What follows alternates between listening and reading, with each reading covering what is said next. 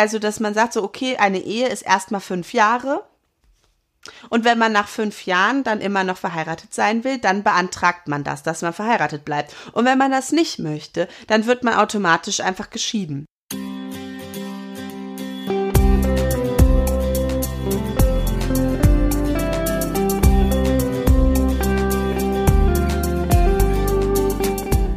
Platonisch nackt. Ähm, Rebecca, ziehst du dich jetzt bitte wieder an? Wir wollen doch aufnehmen. Herzlich willkommen bei Platonisch Nackt, dem Podcast, bei dem eine Schriftstellerin und eine Psychologin der Komplexität der alltäglichen Dinge auf den Grund gehen. Ich bin Rebecca mit K, die Schriftstellerin. Und ich bin Rebecca mit C, die Psychologin. Hallo Rebecca. Hallo Rebecca. Heute einen Tag zu spät, aber immerhin. Ja, ich finde auch immerhin. Also äh, manchmal geht es nicht anders. Manchmal kommt das Leben dazwischen und dann muss man eben gucken, wie man es unterkriegt. Ne? Ja, das ist so. Aber jetzt sind wir ja voll dabei. Ja, voll dabei sind wir. Und äh, ja, willst du denn schon mal, willst du gleich erzählen, was wir heute für ein Thema mitgebracht haben? Ist ja auf deinem Mist gewachsen. Ja, unser heutiges Thema lautet Schluss machen. Ähm, und ich würde darüber gerne sprechen, weil ich gerade Schluss gemacht habe. und zwar mit meinem äh, aktuellen Romanprojekt. Also ich habe, ich habe es beendet. Ich habe mhm. den Schluss gemacht. Ich habe ihn geschrieben. Mhm. Und das ist irgendwie ganz, ähm, also man denkt ja immer so, also ich denke immer, während ich schreibe, uh, wenn ich dann erstmal am Ende bin und dann dieses Ende schreiben darf, was ich mir so überlegt habe und das ich so cool finde, da freue ich mich schon drauf und das wird so toll. Und dann es ist natürlich auch so, dass gerade die letzten Seiten mir total Spaß machen und ich komme dann, gerade wenn es gut läuft, in so einen Sog, weil dann, weil ich dann merke, dass äh, die Fäden alle zusammenkommen und das funktioniert und die Figuren das ähm, irgendwie alleine fertig bringen, zum Schluss zu kommen. Und es macht auch richtig Spaß, aber gleichzeitig werde ich auch so wehmütig und will es eigentlich auch gar nicht loslassen. Und es fällt mir dann auch ganz, ganz schwer. Mhm.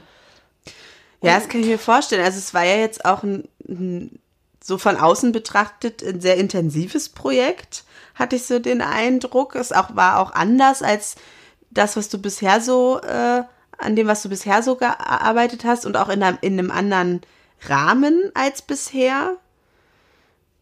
Und da hatte ich das Gefühl, das ist schon eine sehr äh, intensive Erfahrung gerade für dich.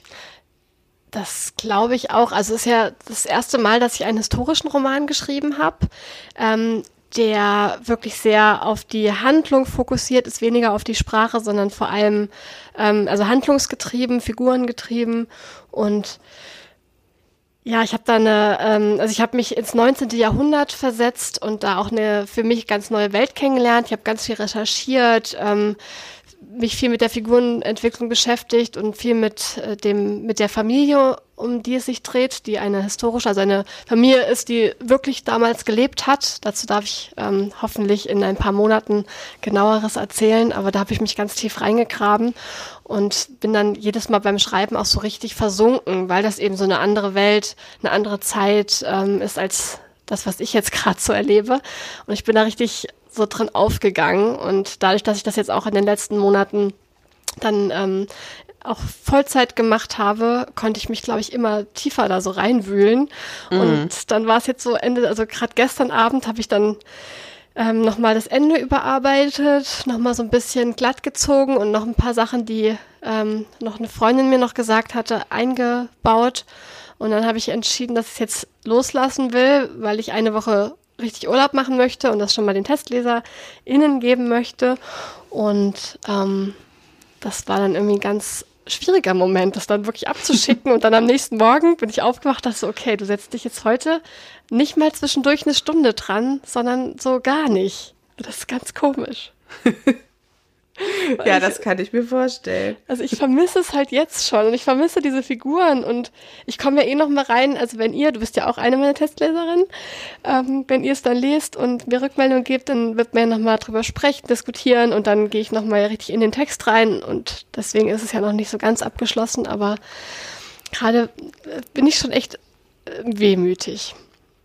Ja, weil das ja auch ein ganz anderer Prozess ist. Also dann ist es ja auch nicht mehr, also erstens mal ist es jetzt nicht mehr nur deins, so. Mm. Du hast es ja jetzt geöffnet dafür, dass da noch andere Leute ihren Senf dazu geben.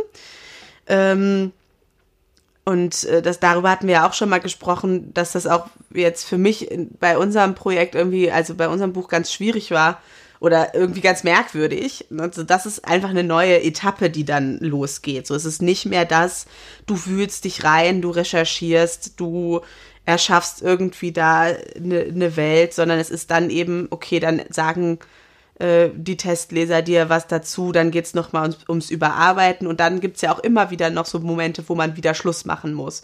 Weil man dann irgendwie die eine Schnörkelei, die man so gut findet, ja. aber die anderen irgendwie nicht so gut ja. finden. Und dann werden ja ganz viele ähm, Entscheidungen getroffen. Ja. Es gibt ja auch immer, also beim Überarbeiten hat man, also hat man, glaube ich, als Autorin oft so den ähm, Spruch noch im Kopf, kill your darlings und dass man hm. sich irgendwie auch, auch gerade bei Dingen, wo man vielleicht dran hängt, immer mal wieder auch lösen muss. Ja. Ähm, ich glaube jetzt nicht, dass das grundsätzlich so ist und dass man sich ständig von allem lösen muss, was man gut findet, weil irgendwie äh, hat man, glaube ich, auch selber schon ein Gefühl dafür, was, was wirklich wichtig und ähm, auch gut für das Projekt ist, wo man dann vielleicht auch mhm. dran festhalten möchte, auch wenn die Lektorin dann vielleicht sagt, nee, finde ich nicht so gut. Also ich glaube, da kann man ruhig auch in eine Diskussion gehen und für, für die eigene Meinung so einstehen. Aber mhm. es kommt ja immer wieder ein Punkt, ähm, wo dann die Argumente von den Testleserinnen oder Lektorinnen oder so auch einfach stimmen und man, man merkt, okay, ja, stimmt. Ich mag dann vielleicht diesen Satz, aber er ist es auch nicht wert, dass das alles keinen Sinn ergibt. ja. Also ich bin schon ganz gespannt, weil, also wie du ja gesagt hast, bin ich eine deiner TestleserInnen und ähm, ähm, das habe ich jetzt schon ein paar Mal äh, gemacht und das ist dann aber doch auch jedes Mal irgendwie, finde ich, fühlt sich das immer so, also es ist eine große Verantwortung, weil ich nicht einfach nur sagen kann, fand ich gut, hat mir total gefallen. sondern du willst natürlich dann auch irgendwie ein bisschen äh, mehr äh, von mir hören im, im Idealfall. Und das ist dann auch immer äh, irgendwie, dann muss ich es nochmal ganz anders lesen und viel mehr darüber nachdenken. Ich würde vielleicht beim normalen Konsumieren von einem Buch irgendwie dann denken, das gefällt mir jetzt nicht so gut. Und dann würde ich aber nicht so intensiv darüber nachdenken, warum es mir nicht gefällt. Mhm, ja. Und das muss ich natürlich, wenn ich dir Feedback gebe, machen. Ich hoffe natürlich, dass du die ganze Zeit denkst, so, ah, es gefällt mir voll gut, aber warum gefällt es mir so gut? ja, also ich habe jetzt auch bisher nicht, also klar, als ich das das erste Mal gemacht habe mit dem Testlesen, habe ich dann schon so gedacht, was, wenn ich es scheiß finde? Also es könnte bei welchem ja Buch war das, wo du zum ersten Mal bei mir Testleserin warst? Blaue Nächte. Da warst du erst Mal Testleserin? Ja. Davor nicht? Nein. Ach, krass. Das ja. war das erste Mal, dass ich Testleserin war. Und ich hatte dann halt auch schon länger, da war ja eine längere Pause sozusagen, hatte ich schon länger nichts äh, von dir gelesen. Und dann war ich halt so ein bisschen unsicher, was machst du denn jetzt, wenn du es scheiße findest? War nicht so. äh, und tatsächlich hat mir das auch total viel Spaß gemacht, dann mit dir nochmal darüber zu reden. Und ich habe halt viel macht ja auch Sinn und wir haben ja hier im Podcast auch schon das eine oder andere erarbeitet, dass ich dann eben vor allem so auch Beziehungen im Blick habe und die Charaktere und die Persönlichkeitsentwicklung und natürlich da auch mit einer mit einer psychologischen Brille sozusagen drauf gucke. Ja, genau. Dafür, dafür ähm, also das ist ja auch so wo ich weiß, okay, ich bin mir nicht so sicher, ob diese psychologische Entwicklung Sinn macht, aber Rebecca liest es ja noch. Und dann kann ich nochmal sie fragen, wenn sie es gelesen hat. Oder auch so, ob die Familienkonstellation von der Gewichtung her stimmt oder ob man da vielleicht irgendwie nochmal irgendeinen Konflikt braucht oder, oder ob irgendein, irgendein Geschehnis, was äh, gewesen ist, vielleicht nochmal eine heftigere Wirkung vielleicht auch auf einzelne Figuren ha haben würde. Das finde ich auch hm. immer total ähm, spannend, wenn du dann sagst, so ja, hier dieser Geschwisterteil, der müsste vielleicht noch mal ein bisschen durchdrehen oder so. ja, ich bin auf jeden Fall sehr gespannt, weil ich muss tatsächlich sagen, dass ich noch nie einen historischen Roman gelesen habe, glaube ich. Also wirklich, ich kann mich nicht erinnern. Ja. Und irgendwie hat mich das auch immer so ein bisschen abgeturnt. Also es war jetzt auch nichts, wo ich so wahnsinnig Bock drauf hatte. Mhm. Und äh, also jetzt so bei dem, was mir so entgegengekommen ist. Hast du auch Medikus nicht gelesen? Habe ich auch nicht gelesen. Ach, das ist toll, das mag ich voll gerne. Ja, das mochten ja alle voll gerne, aber du kennst mich ja. Und manchmal, wenn dann alle was voll gerne mögen, dann ähm, halte ich mich raus. Ja, so. ja, ja. Nee, ja, und dann ist es Aber bei Harry Potter hast du es dann doch hingekriegt, obwohl alle das äh, voll gerne mochten, ne? Ja, aber meine Mutter wollte mir die Bücher schon ein paar Jahre vorher kaufen und ich habe mich geweigert, sie zu lesen. Ah. Ja, ich Also habe ich es ja hab- kennengelernt, bevor alle das mochten, über ähm, die eine Mitschülerin von uns, äh, deren Namen ich jetzt besser nicht nenne. die hatte mir das damals geschenkt und äh, damals kannte das noch kein Mensch und ich dachte so, hä? Ach nee. Habe ich aber dann trotzdem gelesen und dann war ich ganz schön begeistert. Ja, und sowas bei mir, es war irgendwie gerade so der Hype am Anfang und dann hatte ich so das Gefühl so, äh, hm. Und dann habe ich aber, dann hat sie es mir halt irgendwie gekauft und dann habe ich es gelesen und dann war ich auch großer Fan. So, ja, ich lasse mich ja dann auch überzeugen. Es ist mehr so dieses Aufspringen, wo ich dann manchmal ein bisschen mich zurückhalte. Nein, aber jetzt bin ich ganz gespannt und vielleicht ist das ja auch gar nicht schlecht, dass ich nicht so viele, also dass ich nicht so ein historischer Roman, so sollte ein historischer Roman irgendwie sein und so hab. Vielleicht Ja. ist das ja gar nicht schlecht.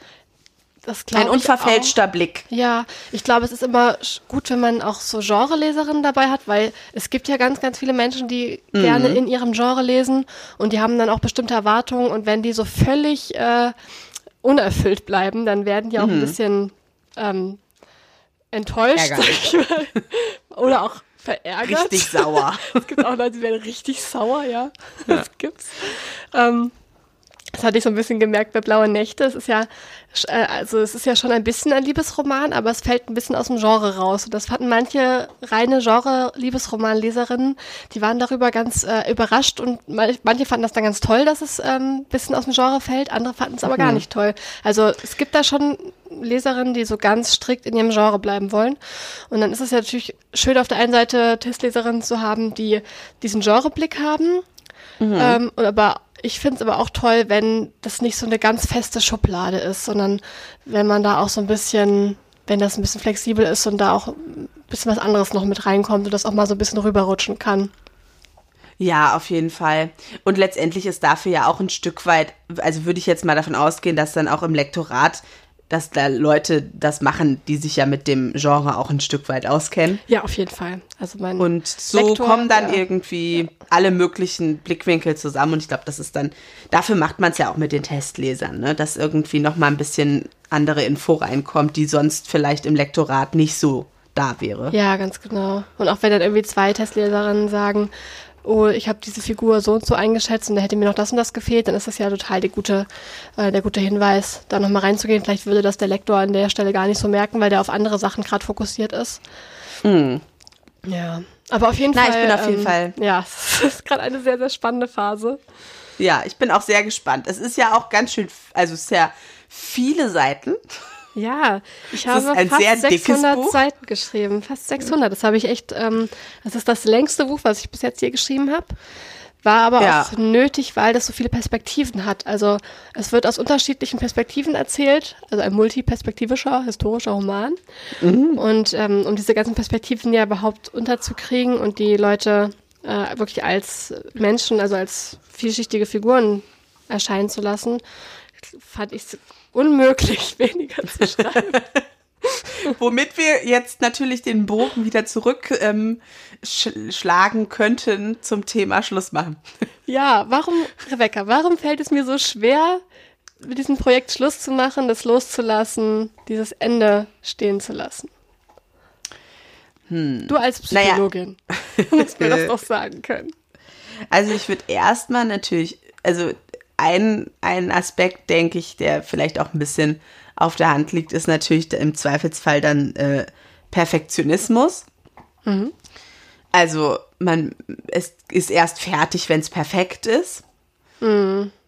Und Ja. das ist ja, da ist ja immer auch eine, da ist, da steht ja immer Angst dahinter. Also hinter Perfektionismus steht ja immer Angst. Und ist natürlich dann auch klar, äh, sich dann einer Leserschaft zuzuwenden, ähm, denen irgendwie was zu geben, was man, was aus dem tiefsten Inneren sozusagen entstanden ist. Und dann so auf deren Wohlwollen angewiesen zu sein und im Zweifelsfall auch richtig einen auf den Deckel zu kriegen, ist natürlich auch total beängstigend. Also, dass man da irgendwie Schwierigkeiten hat, einfach zu sagen, so, es ist jetzt fertig. Ähm, vor allem, wenn es einem am Herzen liegt, ist natürlich auch total schwer. Ich hatte ich muss da gerade dran denken, dass ich ähm, meine Bachelorarbeit über ein Thema geschrieben habe, was mich extrem interessiert hat. Äh, ich habe über Emotionsregulation geschrieben, meine Bachelorarbeit. Mhm. Und ähm, da hatte ich totale Schwierigkeiten, fertig zu werden, weil da noch ein Artikel war, der super spannend war. Und hier war noch was, wo ich dachte, das muss aber auch noch rein, weil das ist noch ein anderer Aspekt. Und da äh, irgendwie, und da habe ich mich richtig drin verloren und war irgendwie, hatte auch totale Schwierigkeiten. Ich hatte totale Schwierigkeiten anzufangen und dann hatte ich totale Schwierigkeiten aufzuhören.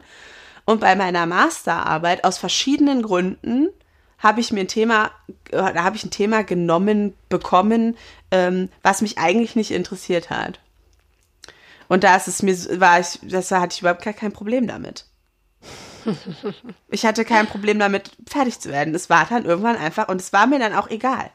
Ich wollte, ich habe gesagt, nee, komm, einfach Haken dran, Masterarbeit. Es interessiert hinterher sowieso keine Sau, worüber du deine Masterarbeit geschrieben hast. Und ich hatte vollkommen recht, es hat keine Sau interessiert. Es hat mich noch nie wieder, also es hat mich nie wieder jemand danach gefragt. Ja, stimmt. Aber es war eine ganz andere Erfahrung und bei meiner Bachelorarbeit lag es mir echt am Herzen und es hat mich auch interessiert und ich wollte das dann auch für mich selber irgendwie wissen. Und bei meiner Masterarbeit habe ich drauf geschissen und dann war ich auch, das war dann okay. Also konnte ich gut mit fertig werden. Ja, ja, macht ja auch total Sinn, wenn man sich gerne mit einem Thema beschäftigt und da, da auch was drüber rausfinden möchte und einem das einfach Spaß macht, dann ist es ja auch viel schwieriger, äh, das loszulassen und dann auch, zu, also ich glaube, da steckt ja auch so der Gedanke dahinter, ich möchte dem jetzt den Abschluss bieten, dem, also der ihm zusteht. Also so, es muss das Ganze jetzt auch wert sein und mm. nicht irgendwie also die, die Arbeit, die da jetzt drin steckt, die ist es auch wert, dass ich das zu einem guten Ende bringe.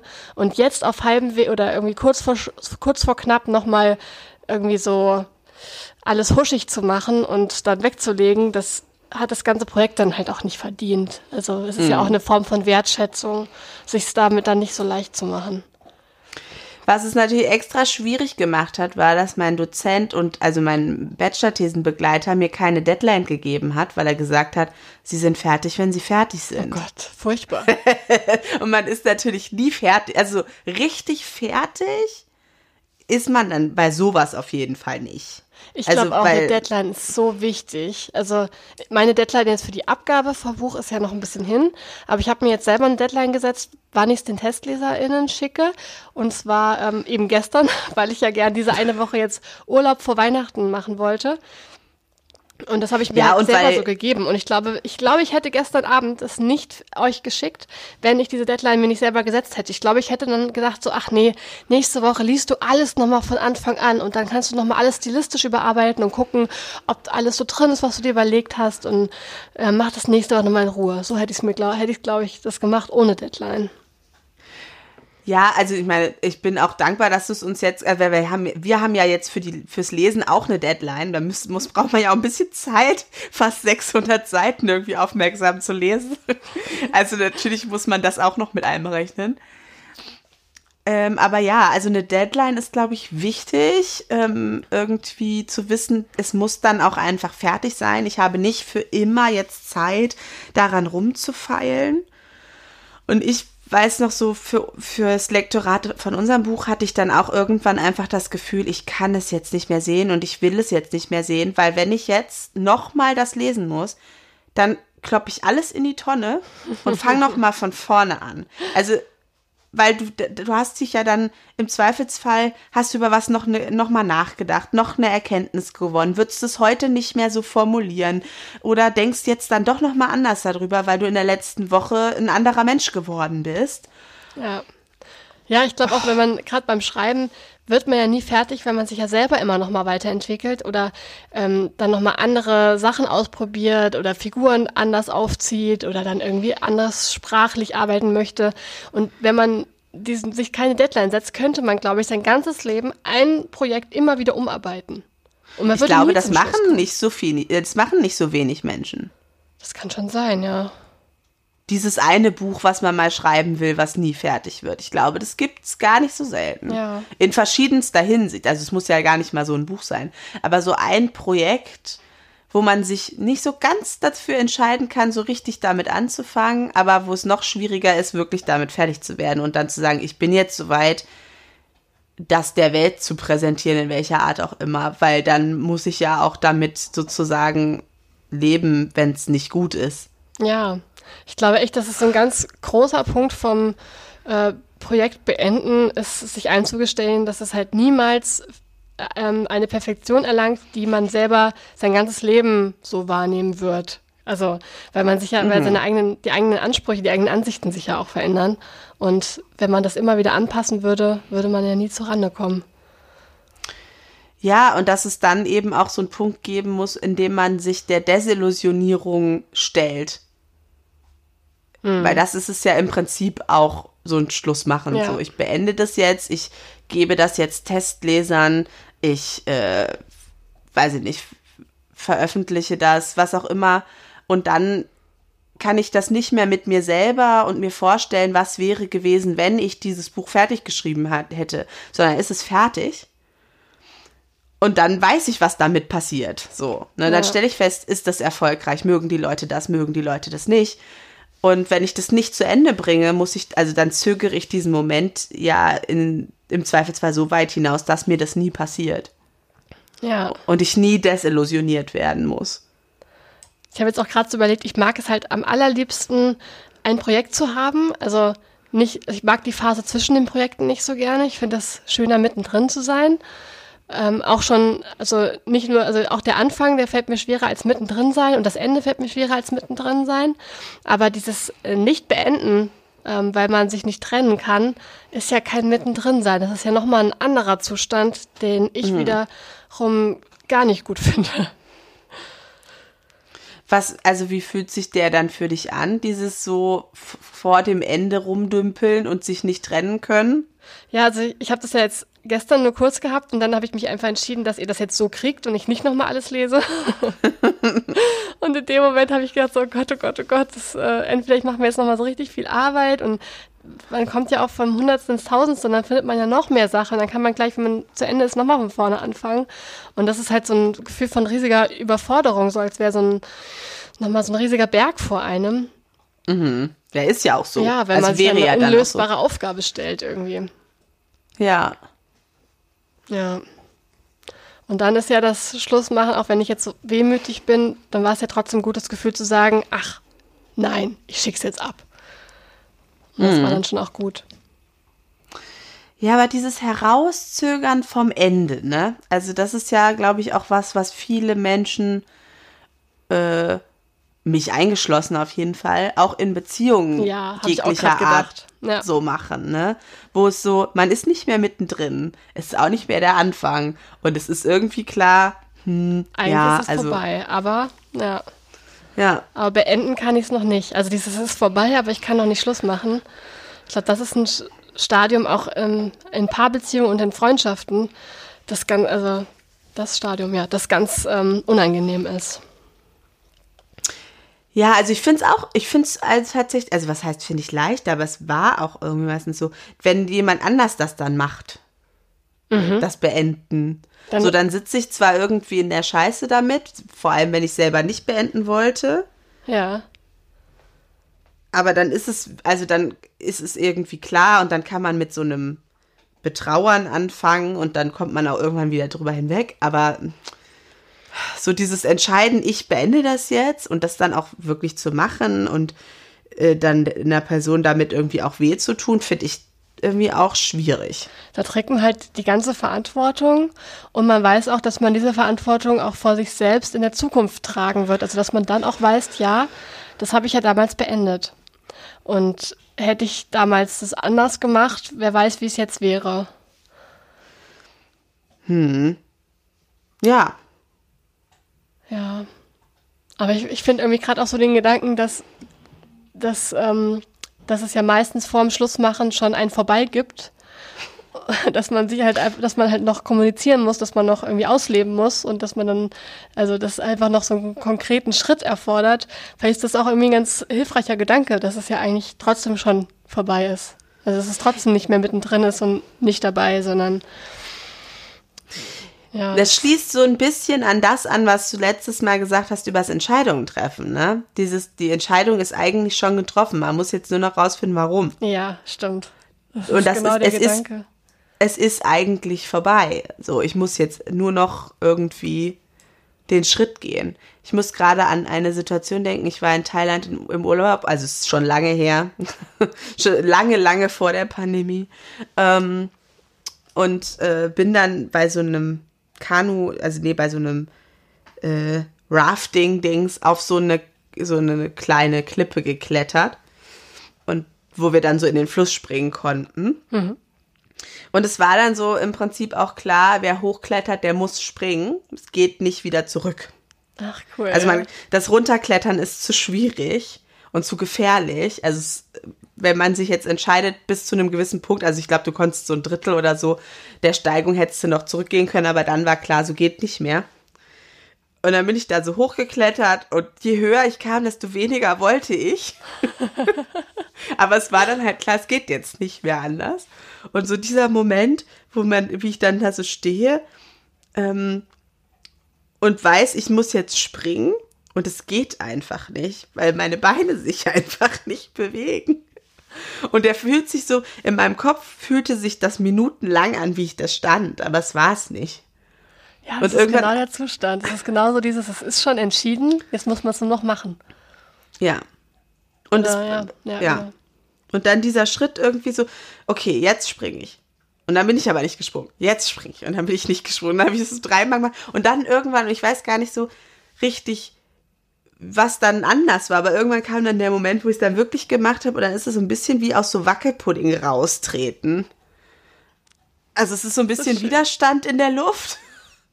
Und dann geht es aber ganz schnell. Und dann war es halt auch cool und es war alles super. Und dann habe ich so gedacht, als ich unten ankomme, ach, das könnte ich jetzt noch mal machen.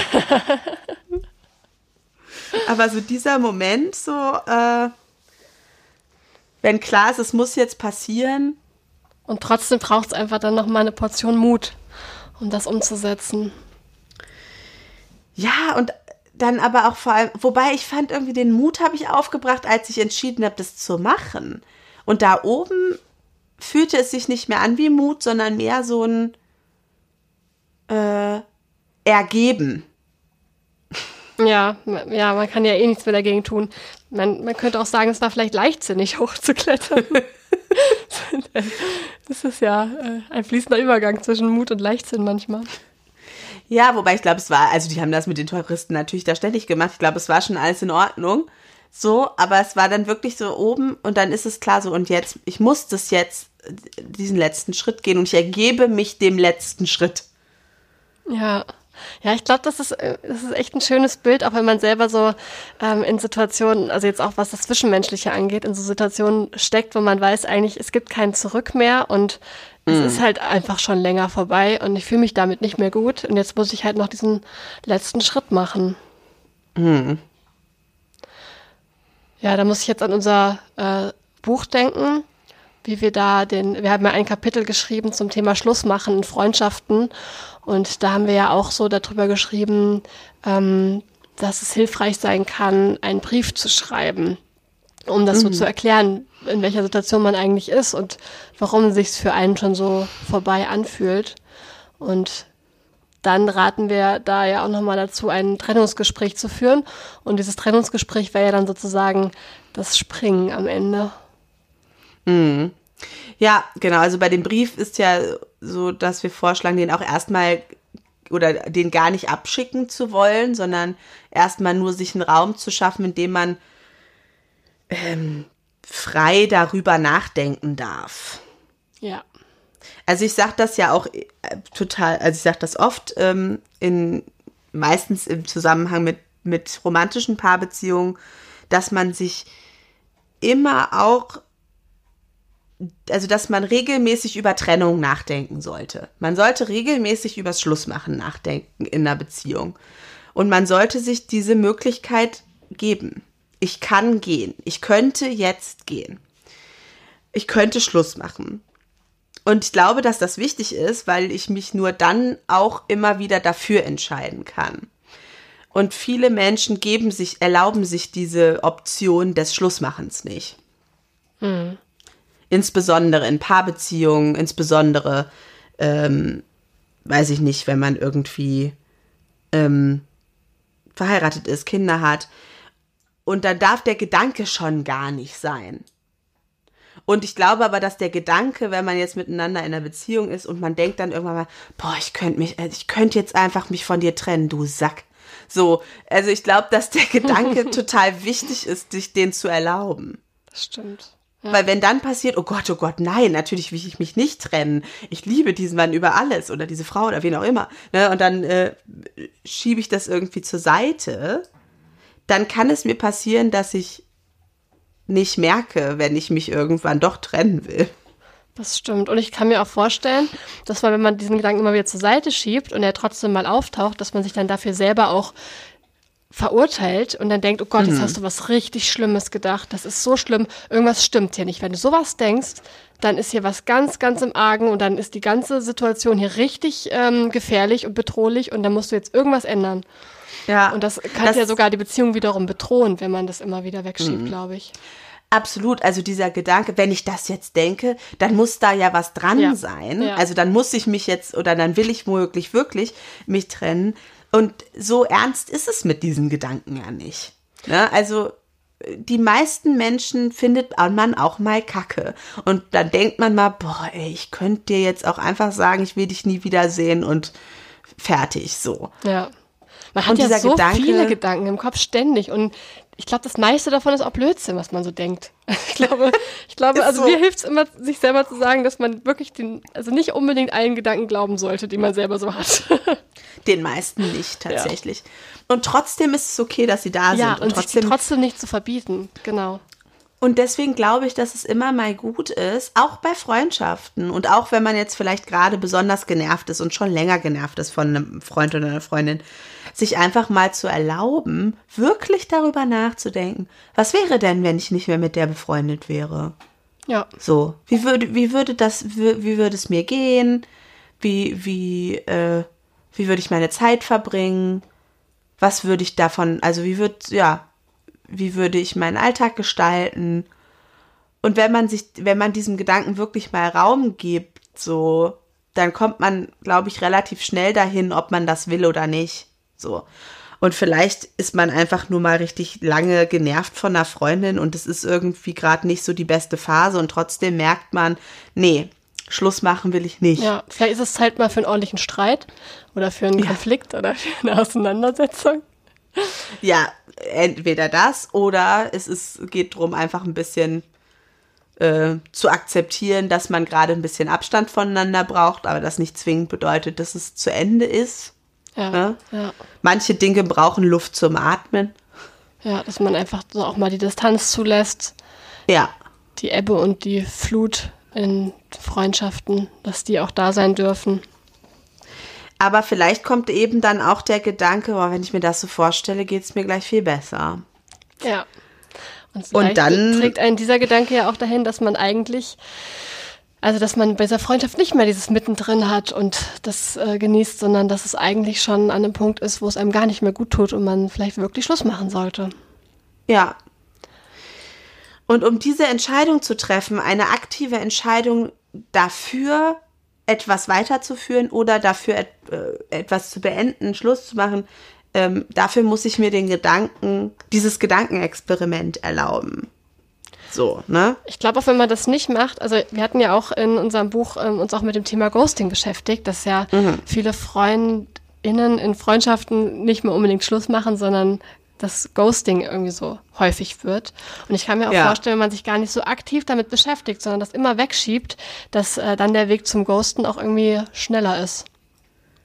Ja, dass man dann der ganzen Sache einfach aus dem Weg geht. Also ja. das ist ja auch was, glaube ich, weil letztendlich ist Schlussmachen ja immer auch dann konflikthaft. Also man wird ja selten, wenn es jetzt um Schlussmachen in Beziehungen geht, äh, selten auf äh, positivste Resonanz des Gegenübers stoßen und denken, ach ja, Mensch, toll, dass du das ansprichst, darauf habe ich jetzt eigentlich gewartet. Und wenn das so wäre, würde man es selber vielleicht dann auch gar nicht mehr so super finden. Das, war vielleicht das könnte auch ja auch, ja. ja, es könnte ein bisschen kränkend sein. Ähm, ja, und das ist dann, jetzt habe ich den Faden verloren. was ich vorher noch zum Thema, also vielleicht fällt es dir gleich wieder ein, wenn ich weiter rede. Ich habe vergessen, wo ich angefangen habe mit dem Satz und äh, macht aber auch nichts. Ja, ich, ich habe jetzt nämlich so ähm, noch dran gedacht, beim, also wenn, wenn man immer diesen Gedanken wegschiebt, will ich, ähm, also will ich mit diesen Menschen noch befreundet sein oder will ich Schluss machen? Ähm, und dann kommt von dem eine Nachricht dann ist vielleicht auch leichter, auch diese Nachricht erstmal wegzuschieben und nicht zu beantworten und dann beim Anrufen nicht dran zu gehen und dann, wenn ich jemanden sehe, schnell wegzulaufen und irgendwie die andere Straßen, Straße zu nehmen, ähm, als mich mhm. damit auseinanderzusetzen, möchte ich jetzt zurückschreiben, warum möchte ich nicht zurückschreiben? Also ich glaube, dass vielleicht geht das auch ein bisschen Hand in Hand. Ja. Also dass das Auf Wegschieben dann auch, also das Ghosting vielleicht von diesem Wegschieben her sogar kommt, weil man sich nicht damit auseinandersetzt, ähm, was da eigentlich los ist. Naja, und es ist auch nicht so, ähm, nicht so tradiert, dass man Freundschaften aktiv beenden kann. Mhm. Also es ist, dass es einen großen Krach geben kann, weil irgendjemand einem, also weil die beste Freundin mit dem Freund geschlafen hat oder so. Äh, das weiß man, aber dass man auch einfach entscheiden darf, ich möchte diese Freundschaft nicht mehr. Und ich glaube, das ist bei romantischen Beziehungen aber ähnlich. Dass es dann auch, es muss dann immer einen großen, es muss dann immer einen guten Grund geben, um etwas zu beenden. Und etwa, und, und Schluss zu machen und zu sagen, ja, ich wollte das einfach nicht mehr, reicht, glaube ich, oft gar nicht so aus. Das stimmt. Also nicht, nicht, dass es wirklich nicht ausreicht, aber in unseren Köpfen reicht es dann oft nicht aus. Weil ja immer noch das Alleine sein häufig als das Schlimmste, was einem passieren kann, irgendwie dargestellt wird. Ne? Ja. ja. Und dann ist natürlich auch besser, in der Beziehung zu bleiben, als Schluss zu machen, ohne triftigen Grund, in Anführungsstrichen. Und da wartet man eher drauf, dass die Umstände entscheiden, weil jemand fremd geht oder irgendwas anderes Schlimmes passiert und dadurch. Ja, oder man halt jemand Besseren findet und sich dann in den verlieben kann, so, ne? Aber irgendwie dieses, ja, und dann habe ich irgendwie festgestellt, ach, das ist irgendwie dann doch nicht das Richtige für mich. Äh, und dann habe ich mich getrennt, ist irgendwie, glaube ich, häufig gar nicht so das, äh, gar nicht so anerkannt als triftiger Grund, eine Beziehung zu beenden. Mhm. Ja. Und bei Freundschaften ist es, glaube ich, auch so, dass man dadurch, dass man nicht so, also dass man mehr Möglichkeiten hat, Nähe Distanz zu regulieren, kommt man, glaube ich, auch weniger schnell an so einen Punkt, wo es dann wirklich nur noch darum geht zu entscheiden, will ich das beenden, ja oder nein? Weil man kann es schon auch häufig anders lösen, indem man sich einfach ein bisschen distanziert oder sich mal weniger meldet oder äh, ja, es einfach mal eine Durststrecke gibt. So, das ist, glaube ich, in Freundschaften insgesamt ein bisschen mehr okay als ja. in einer Beziehung.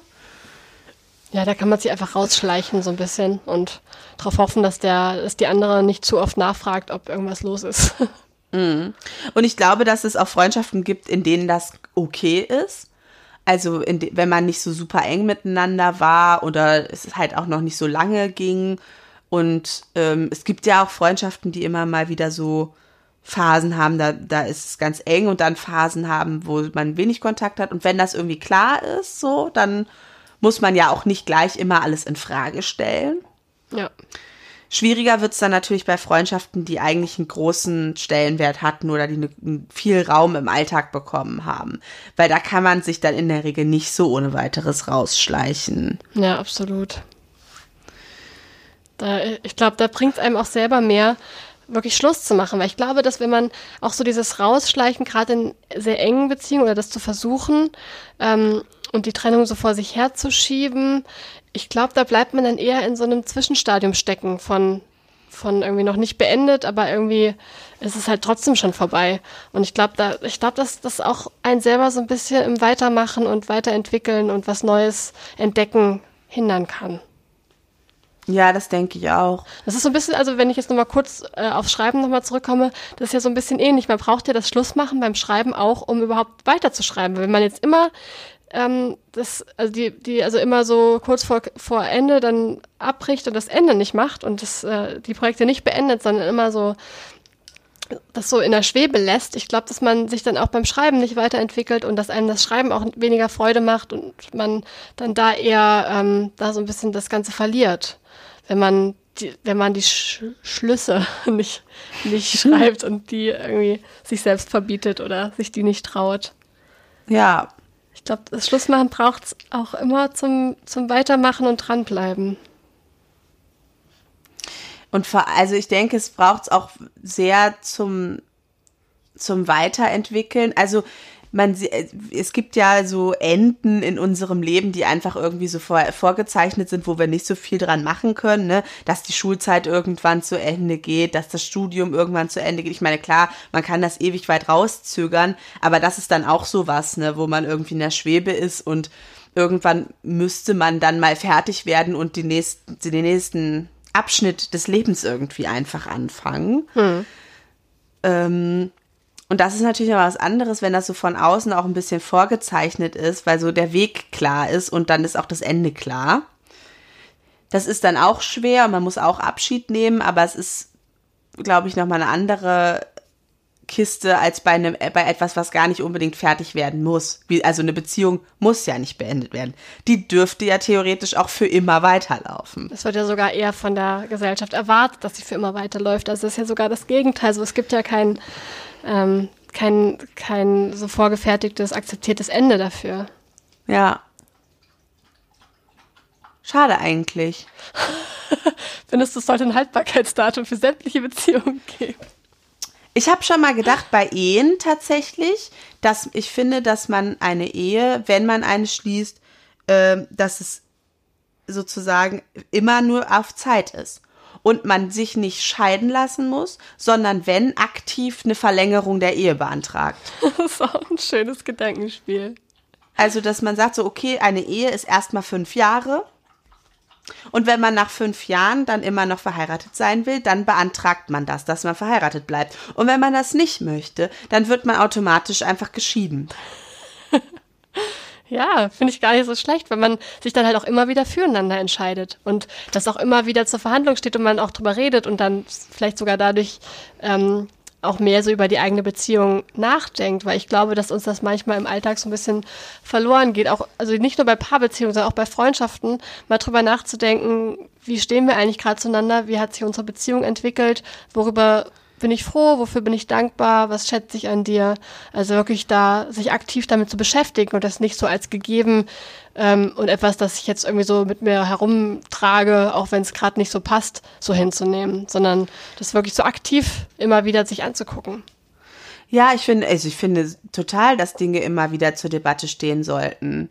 Also nicht im Sinne von, ich stelle ständig äh, grundsätzlich die Beziehung in Frage, aber ich finde es genauso merkwürdig, eine Beziehung überhaupt nicht in Frage zu stellen.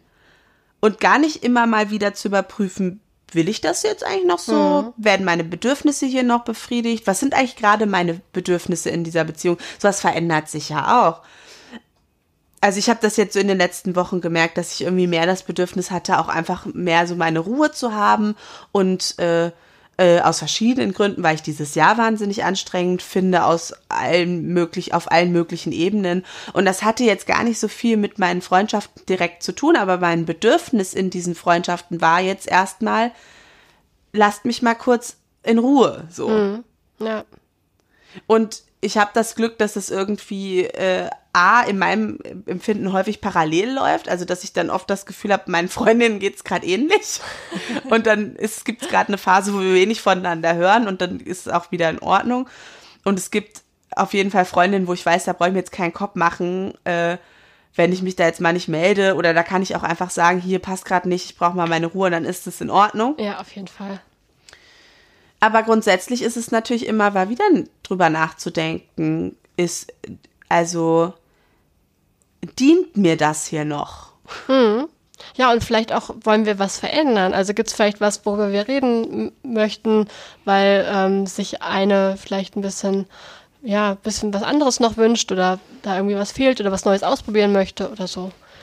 Ja, also sowohl in Freundschaften als auch in romantischen Beziehungen, denke ich, ist es immer wieder gut, sich mindestens mal innerlich, aber im Idealfall natürlich auch im Dialog Raum dafür zu geben, Dinge in Frage zu stellen. Ja.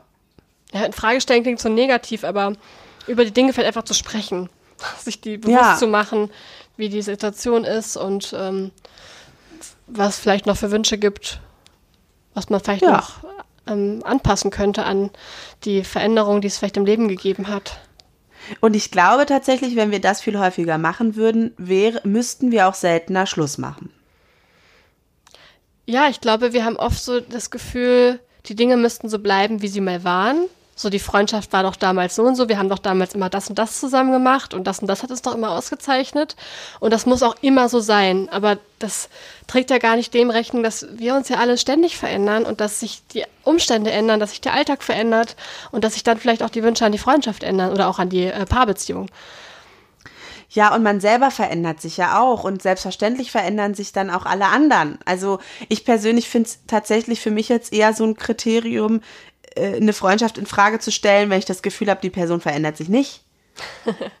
ja, also ja, die entwickelt sich so gar nicht weiter und das ist irgendwie ähm, vielleicht auch deswegen dann nicht mehr zu dir passend, weil sich die andere gar nicht verändert hat und gar nicht entwickelt hat irgendwie. Mhm.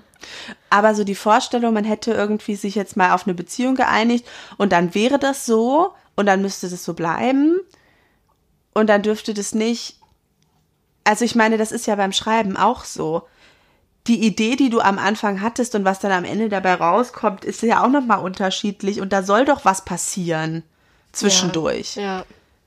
Also ja. wie langweilig wäre das, wenn es nicht irgendwann mal, also wenn es sich nicht auch noch entwickeln würde. Das sind ja auch die tollsten Momente beim Schreiben. Also ich mache mir immer vorher so einen schon relativ, äh, also schon einen ziemlich groben Plan, wie es alles ablaufen soll und überlege mir, ähm, ja, so soll es anfangen, das soll so der Mittelteil sein, am Ende will ich irgendwie da rauskommen. Und wenn ich dann beim Schreiben merke, ach krass, nee, das ist doch so und so und das und das macht viel mehr Sinn und das ist viel cooler und dann passe ich so den Plan an und das sind eigentlich immer die Momente, wo es am allermeisten Spaß macht, wo man so merkt, gerade zieht die Geschichte so von alleine und die entwickelt sich durch ähm, Ideen, die dann halt reinkommen, die das ganze ganze Projekt dann auch so ein Stück weit irgendwie nochmal auf eine andere Ebene heben, es ein Stück weit verändern. Das ist das, was mir am meisten Spaß macht. Ja, und wie schwierig das dann wäre, wenn du dir verbieten würdest, dich von Ideen zu trennen. Hm. Und zu, festzustellen, ah, das passt mir jetzt, das bringt's mir gerade nicht oder das, damit komme ich nicht weiter oder das ist dann doch jetzt nicht das, was, was, was passt. Ja, so. Und ja. du müsstest alles festhalten, dann würde ja nichts passieren. Dann könnte sich nichts entwickeln, dann, dann würde man wahrscheinlich nicht zu einem Schluss kommen, der, ähm, der einem dann total Spaß macht. Mhm. Ach, ich, ich muss gerade noch an eine andere Form des Schlussmachens denken. Ähm, und zwar an das Beenden von der Behandlung. Ah. Ähm, also wenn die Patienten dann wieder gehen nach sechs bis acht Wochen. Ähm, und es ist ganz, also es ist ganz unterschiedlich. Es gibt Patienten, bei denen bin ich ganz froh, dass die abreisen. Es gibt Patienten, bei denen ist es total stimmig und es war ein guter Verlauf und jetzt ist irgendwie gut so und man kann sich gut verabschieden. Und es gibt aber auch Patienten, so die hängen mir dann noch richtig lange nach. Und dann ähm, frage ich mich auch immer mal wieder, auch wenn die schon monatelang weg waren, was die jetzt wohl gerade machen und wie es denen gerade geht. Oh. Und das ist, also das ist ja auch so ein vorgegebenes Ende, das muss ja passieren. Und es ist auch unterschiedlich, wie das, wie das für die Patienten ist. Also manchen fällt es dann total schwer, manche ähm, versuchen dann immer mehr, um, immer um noch eine Woche und um noch eine Woche irgendwie Verlängerung zu verhandeln. Wobei ich dann auch äh, häufig schon mitkriege, so am Anfang wollen sie noch ganz, ganz viel und dann, nee, ich nehme zwei Wochen und ich nehme auch vier Wochen und ich bleibe so lange, wie es sein muss.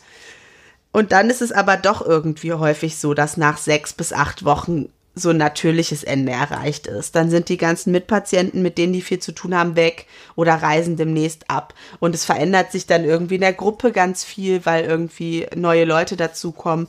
Und dann ist häufig doch so bei, bei den meisten das Gefühl, jetzt ist gut, jetzt ist Schluss. So. Mhm.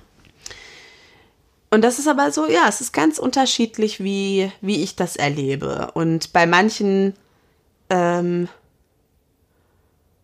also es gibt bei uns die Option, dass die dann wiederkommen und viele tun das auch. Und dann habe ich so ein paar, wo ich so denke, ach, ich hoffe, die kommen wieder. Als hätte ich mit denen noch ähm, so unfinished Business. Und ist das auch so? Also wenn die dann wiederkommen, hat das dann auch gestimmt? Ich hatte das noch nicht so oft. Also ich bin jetzt noch gar nicht so lange auf dieser Station und tatsächlich hatte ich tatsächlich erst eine Wiederanreise. Mhm. Also erst eine Patientin, die ich schon mal behandelt hatte, die jetzt ein zweites Mal da war. Ja, und das war, ähm, das war so, da war, also das war noch ganz viel, da war ganz viel offen und die brauchte noch ganz viel und vermutlich kommt die auch noch mal wieder. Also es ist bei uns äh, gerade was die Traumabehandlung angeht nicht so ungewöhnlich, dass die äh, drei, vier, fünf, sechs Mal kommen so. Ne? Mhm. Ähm, und das war auch interessant, weil ich bin dann in Urlaub gegangen und die war noch da. Und dann war es auch irgendwie komisch und ich habe so gemerkt, für mich war das nicht so ein gutes Ende, weil ich dann die letzten Wochen nicht mitgekriegt habe. Und die letzten Wochen, die ich noch da war, war es ein bisschen, war es ganz schön heikel und schwierig. Wir haben es dann irgendwie ganz gut rund gekriegt, aber ich konnte dann nicht mehr sehen, wie das sich entwickelt hat und habe dann richtig in meinem Urlaub auch immer wieder an die gedacht und so gedacht, wie ist denn das jetzt? Und dann auch an dem Tag, wo ich wusste, sie reist ab, ha, heute reist die ab. Wie ist es wohl? Ach, krass. Ja. Ja, ich glaube, vielleicht ist es auch ähm, wichtig beim Schlussmachen, dass es auch so was Aktives hat. Also, dass man, also ich glaube, was einem ja selber immer am meisten wehtut, gerade auch so bei irgendwie Freundschaften oder Paarbeziehungen, die beendet werden, wenn es, wenn man selber dabei so ganz passiv ist und ohnmächtig und nichts tun kann und die andere Person macht das alles. Und mhm. ich glaube, wenn man selber so Teil davon ist und selber Schluss macht mit den Dingen und auch in den Schlussmachprozessen irgendwie mit drin ist, ich glaube, das ist immer angenehmer. Ja, und das ist das, was du gerade gesagt hast, ist, glaube ich, ganz wichtig, dass es ein Schlussmachprozess ist. Mhm. Also, das ist, das ist ja, es ist ja Abschied ich verabschiede mich, ich beende was und ich brauche auch danach noch Zeit, um was auch, naja, ich nenne es jetzt mal zu betrauern. So. Ja. Das ist jetzt natürlich ein großes Wort, aber ich glaube auch so nach, so, wenn du jetzt zum Beispiel ähm, jetzt den Roman erstmal beendet hast und den dann den Testleser gibt, das ist ja eine Zeit, da musst du da erstmal Abschied von nehmen. Ich bin Jetzt wirklich am Trauern. Vorbei. Ich das wirklich, also das ist natürlich ein großes Wort, aber ich bin wirklich, ich fühle mich wirklich da so ein bisschen verlassen. Das ist ja ganz, also ich muss mich dann ja. selber ein bisschen auslachen dafür, aber, aber es ist wirklich, ähm, also bei diesem Projekt fällt es mir besonders schwer. Und da bin Für ich besonders im Trauern irgendwie. Es ist ganz heftig. Also für mich ist es an der Arbeit immer hilfreich, wenn ich die Berichte dann fertig schreibe. Mhm. Also auch gerade bei den Patienten, wenn ich da das Gefühl habe, da ist irgendwie, also es gibt ja mal so einen Verlauf, wo man das Gefühl hat, der ist irgendwie scheiße gewesen. Da habe ich nicht meine beste Arbeit geleistet. Da hätte ich noch mehr machen müssen. Natürlich sind es immer meistens die Patientinnen, von, von denen ich mich schwer lösen kann. Auch wenn die schon abgereist sind, dass die mir auch noch so nachhängen. Und da hilft es mir dann immer, wenn ich dann wirklich den Bericht geschrieben habe. Und dann kann ich, dann gebe ich das ab und wenn ich das dann unterschreibe und klar ist, der kommt jetzt auch nicht nochmal auf meinen Schreibtisch, das ist häufig dann für mich der Moment, wo es tatsächlich dann beendet ist. Und ich glaube, dass das nicht der gleiche Moment ist. Also der Moment des Schlussmachens ist nicht der Moment des inneren Abschlusses. Das ist wahr. Ich glaube wirklich, da kommt dann erstmal noch ein Prozess, wo man sich dann langsam löst und sich dann verabschiedet. Und vielleicht und helfen da auch so Rituale, wie du jetzt sagst, mit dem Berichtschreiben. Ja. Also das, ähm, also ich finde, ich bin ja eh voll der Rituale-Fan. Ich glaube, Rituale helfen bei allem. Und mhm. ich glaube auch beim Schlussmachen von solchen, von solchen Phasen, Prozess, also von so Schreibprozessen, Schreibprojekten oder von einer Therapie. Ja, absolut. Also es gibt, das ist ja auch im Kleinen so. Ich muss ja nach, ich muss ja die Sitzungen beenden und nach jeder Sitzung muss ich durchlüften, also ich muss lüften, und dann muss ich mal kurz aus dem Büro raus. Und das ist ja jetzt nicht, also ich glaube, ich könnte da noch mehr machen. Ich bin auch daran noch, äh, da noch am überlegen, wie ich auch da für mich so ein kleines Ritual einbauen kann, dass ich gut das auch wieder loswerde, was ich da gehalten habe. Ne? Weil ich muss mich ja dann auch auf die nächsten Patienten noch einlassen.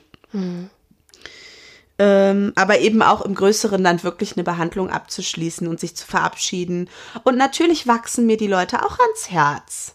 So, ne? Ich sehe die zweimal die Woche. Wenn sie in meiner Gruppe sind, sehe ich sie viermal die Woche. Wenn irgendwie zwischendurch Krise ist, vielleicht auch fünf oder sechsmal die Woche. Ich darf an ganz viel, ganz intimen Dingen teilhaben. Ich bin in Teil eines Prozesses, der manchmal wirklich, also einfach herzerweichend mit anzusehen ist, wie die sich entwickeln, was aus denen werden kann in kurzer Zeit. Und natürlich wachsen die mir ans Herz und natürlich ist es auch für mich dann nicht leicht zu sagen, so und jetzt ist erst mal rum. Und vielleicht sehe ich die auch nie wieder. Das glaube ich ist ja auch einfach so eine intensive Zeit und trotzdem ja. so begrenzt. Und da irgendwie sich, also sich das klar zu machen, dass nur weil ich Schluss gemacht habe, weil ich etwas beendet habe, was auch immer, ist das noch nicht der Moment des inneren Abschlusses, und ich merke dass ähm, gerade so bei, bei äh, Trennungen von Freundinnen, aber auch von Partnern, ähm, die, die groß waren. Ich komme da, ich, das, da gehe ich immer wieder dran. Das ist immer wieder nochmal da. Ja. Nicht, dass ich mich das, dass ich dann irgendwie die ganze Zeit da drin hänge, aber ich hatte diese Woche erst. Also du hast ja nun das Thema Schlussmachen vorgeschlagen, weil klar war, du machst jetzt mit deinem Roman Schluss und musst dich da irgendwie trennen. Und da habe ich erst so gedacht, hm, weiß ich jetzt gar nicht, ob ich da so viel, also irgendwas wird mir schon einfallen. das ist ja meistens so. Aber ob ich da so jetzt gerade irgendwie den richtigen Zugang habe. Und dann hat Taylor Swift einfach überraschend ein neues Album äh, veröffentlicht. Sie hat ja im Juli schon überraschend ein neues Album veröffentlicht, was ich sehr geliebt habe oder sehr liebe nach wie vor. Und dann kam jetzt auf einmal noch eins, weil sie dann irgendwie nämlich, hat sie jetzt gesagt, die hatten so einen ganz tollen Prozess. Sie hat mit zwei Musikern zusammen oder vor allem mit zwei Musikern zusammen das Album geschrieben, ähm, remote sozusagen. Also sie waren nicht zusammen irgendwie im Studio, sondern die haben ihr dann was ähm, Instrumentales geschickt und sie hat dann zu Hause geschrieben, dann hat sie denen das geschickt und dann haben die das auch an unterschiedlichen Orten aufgenommen. Und jetzt, glaube ich, letzte Woche oder so kam das Konzert. Also die haben sich dann zum ersten Mal im Studio getroffen und gemeinsam diese Songs, die sie über Monate zusammen geschrieben haben, zusammen auch gespielt. Und das ist gefilmt worden und dann als sozusagen Dokumentation kam, ist irgendwie das falsche Wort, aber als naja, als Film irgendwie einfach veröffentlicht. Mhm. Und das ist mir schon so nahe gegangen, weil das irgendwie nochmal eine ganz andere Emotionalität hatte, dieses Zusammensein und das, was die zusammen kreiert hatten, dann irgendwie tatsächlich gemeinsam zu spielen und wer Musik macht oder aber auch wer anders irgendwie gemeinsam kreativ ist, weiß ja, wie magisch das sein kann. Oh ja. Und ähm, dann war ich da schon so erfüllt von und hatte dann nochmal das Album aus dem Juli nochmal neu für mich eigentlich entdeckt. Und dann kommt die einfach mit einem anderen Album um die Ecke, ne? Und da habe ich schon gedacht, das kann ja alles nicht wahr sein. Und dann habe ich das am Freitag oder in der Nacht von Donnerstag auf Freitag kam es raus. Und dann hatte ich es mir morgens runtergeladen und da war ich noch bei der Selbsterfahrung um halb acht und dann war klar, okay, ich höre das Album jetzt auf dem Weg zur Arbeit. So mache ich das häufig, wenn neue Musik rauskommt. Und ich machte die an, also das Album an und dann war ich auf jeden Fall vom ersten Lied auch schon total berührt und fing eigentlich auch schon direkt an zu heulen. Oh. Und dann ging das los, ne? Da war das ein wilder Ritt und ich hatte das Gefühl, ich gehe gerade durch alle Trennungen, die ich gehabt habe in meinem Leben. Ach, krass. Und ich habe richtig zwischenzeitlich im Auto gesessen und richtig geschluchzt. Ich habe richtig um Luft gerungen, weil ich wirklich geweint habe. Oh Gott. Und es war aber, also weil es mir auch ist, und es waren dann, da waren auf einmal so, da hat sie auf einmal Dinge ausgedrückt, das ist Jahre, Jahrzehnte gefühlt her und ich konnte es nie beschreiben und auf einmal gibt es da ein Lied zu, was mein Gefühl von damals beschreibt. Und dann habe ich das natürlich auch alles nochmal irgendwie durchgegangen. Dann habe ich aber nach dieser Autofahrt, oder ich, es waren dann, also das Album ist exakt eine Stunde lang, also ich habe es nicht ganz geschafft durchzuhören. Auf dem Rückweg ging es mir dann aber wieder so, habe ich auf dem Rückweg von der Arbeit auch noch mal geheult, bei den restlichen Liedern. Und dann hatte ich echt das Gefühl so, ich habe gerade noch mal so eine intensive Kurzheilung durchgemacht. Ach, wie schön. Also, und das ist nicht so, als würde mich das, das wird mich immer wieder auch berühren, klar. Aber das war echt, ich bin mit ganz viel alten Trennungen konfrontiert gewesen in diesem Album.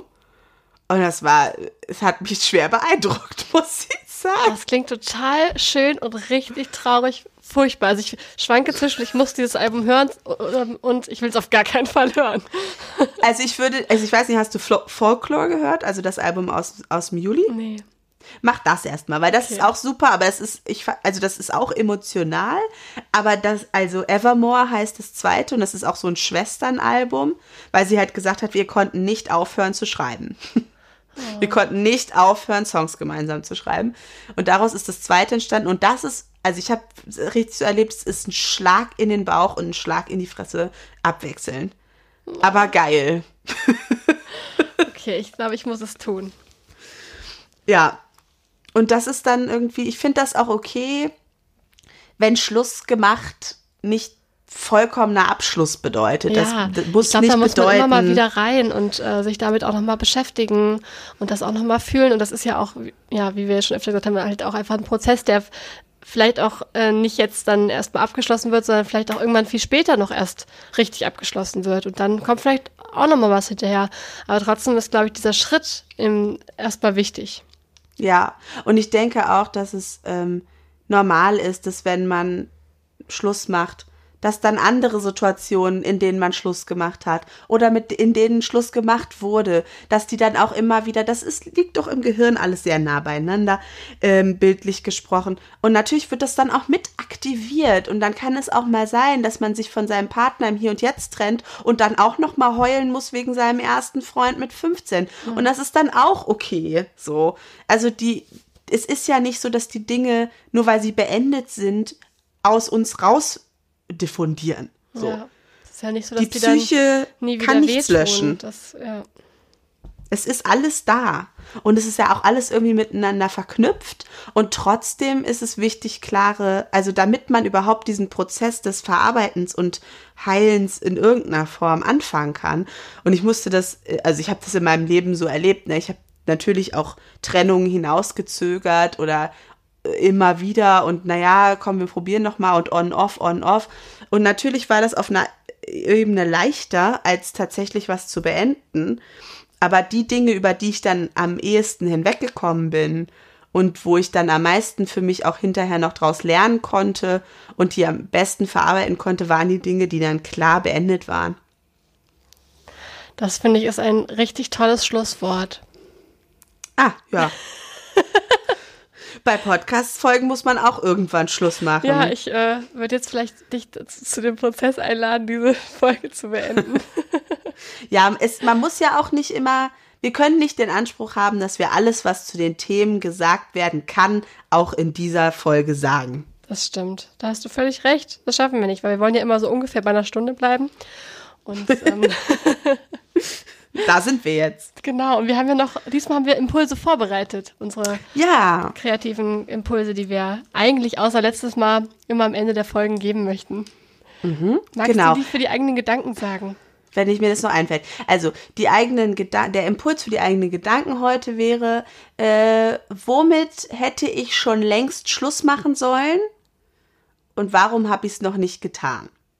Mhm wir halten es mal offen. Also es muss natürlich kein Roman sein und es muss auch keine Beziehung beenden sein. Es darf auch alles mögliche andere sein, womit ihr noch nicht Schluss gemacht habt, obwohl ihr es eigentlich schon hättet sollen. Genau. Mhm. Willst du die Gespräche auch gleich machen? ja, da haben wir uns heute eine etwas provokantere Frage überlegt. Also im Gespräch miteinander und das kann natürlich jetzt, also das dürfen eure Freundinnen sein, das dürfen eure Partnerinnen sein, aber die Frage mal zu stellen, wenn ich mit dir Schluss machen wollte, wie hättest du es gern? Ohne dass es natürlich heißt, dass äh, also man kann das ja im Gespräch auch nochmal besprechen, dass es jetzt nicht direkt ansteht, nachdem man diese Frage beantwortet hat. Ja, das wäre wichtig. Also wenn ihr euch gerade gestritten habt und es ist irgendwie sowieso alles ein bisschen angespannt, würde ich das Gespräch jetzt nicht machen. Aber äh, vielleicht einfach, also ich finde, äh, habe das vorgeschlagen, weil ich das total spannend finde. Weil ich glaube, dass es gibt so eine Idee davon, wie man es auf keinen Fall machen darf, dass äh, der berühmte ähm, Trennungspost-it bei Sex and Ganz the City. genau. Der berühmte Trennungspost-it oder per, per SMS geht auf keinen Fall und am Telefon geht auf keinen Fall. Und dann irgendwie ist aber ja auch die Frage, naja, so richtig gut machen kann man es ja auch nicht. Und vielleicht ist das auch eine sehr individuelle Sache. Also ähm, meine letzte Trennung hat irgendwie in einem Café stattgefunden, wo ich so gemerkt habe, ähm, ich glaube, das Ort. möchte ich nicht. Ja, ich, kann ich total gut verstehen. Im Café fände ich es auch richtig kacke. So, aber das äh, könnte man ja mal drüber nachdenken und auch besprechen, ähm, was denn, und da kann man ja auch erstmal drüber nachdenken, was ist denn eigentlich für mich eine Art und Weise, wie man mich möglichst sanft äh, trennen kann. Mhm, Finde ich schön. Genau. Und ja, äh, kreative Impulse. Genau, mhm. für die Schreiberlinge. Ähm, schnappt euch einen unbeendeten Text und schreibt mehrere Enden dafür. Das könnte sein ein ganz abruptes Ende, was ihr selber vielleicht gar nicht lesen wollen würdet, ein offenes Ende, vielleicht eine Katastrophe, vielleicht ein kitschiges Happy End, also wirklich mal unterschiedlichste Enden dafür ausprobieren und vielleicht kommt ihr dabei ja auch auf den Schluss, den ihr wirklich dieser Geschichte geben wollt. Ja. Damit hätten wir es. Damit hätten wir es. Unglaublich. Aber wirklich, dann noch einen wunderschönen äh, Tag, Abend, Morgen, was auch immer für euch gerade ist. Genau. Und dann äh, würden wir uns zwischen den Jahren doch mal hören für die letzte Folge in 2020. Ich denke auch, das können wir ja gleich mal besprechen, wann wir die aufnehmen. Ähm, genau. Aber dann, ja. Also wir machen noch eine. Genau, das ist der Plan. okay. Dann macht's Na gut. Dann. Bis dann. Tschüss. Tschüss. Das war platonisch nackt. Ja, dann würde ich mich jetzt wieder ausziehen, okay?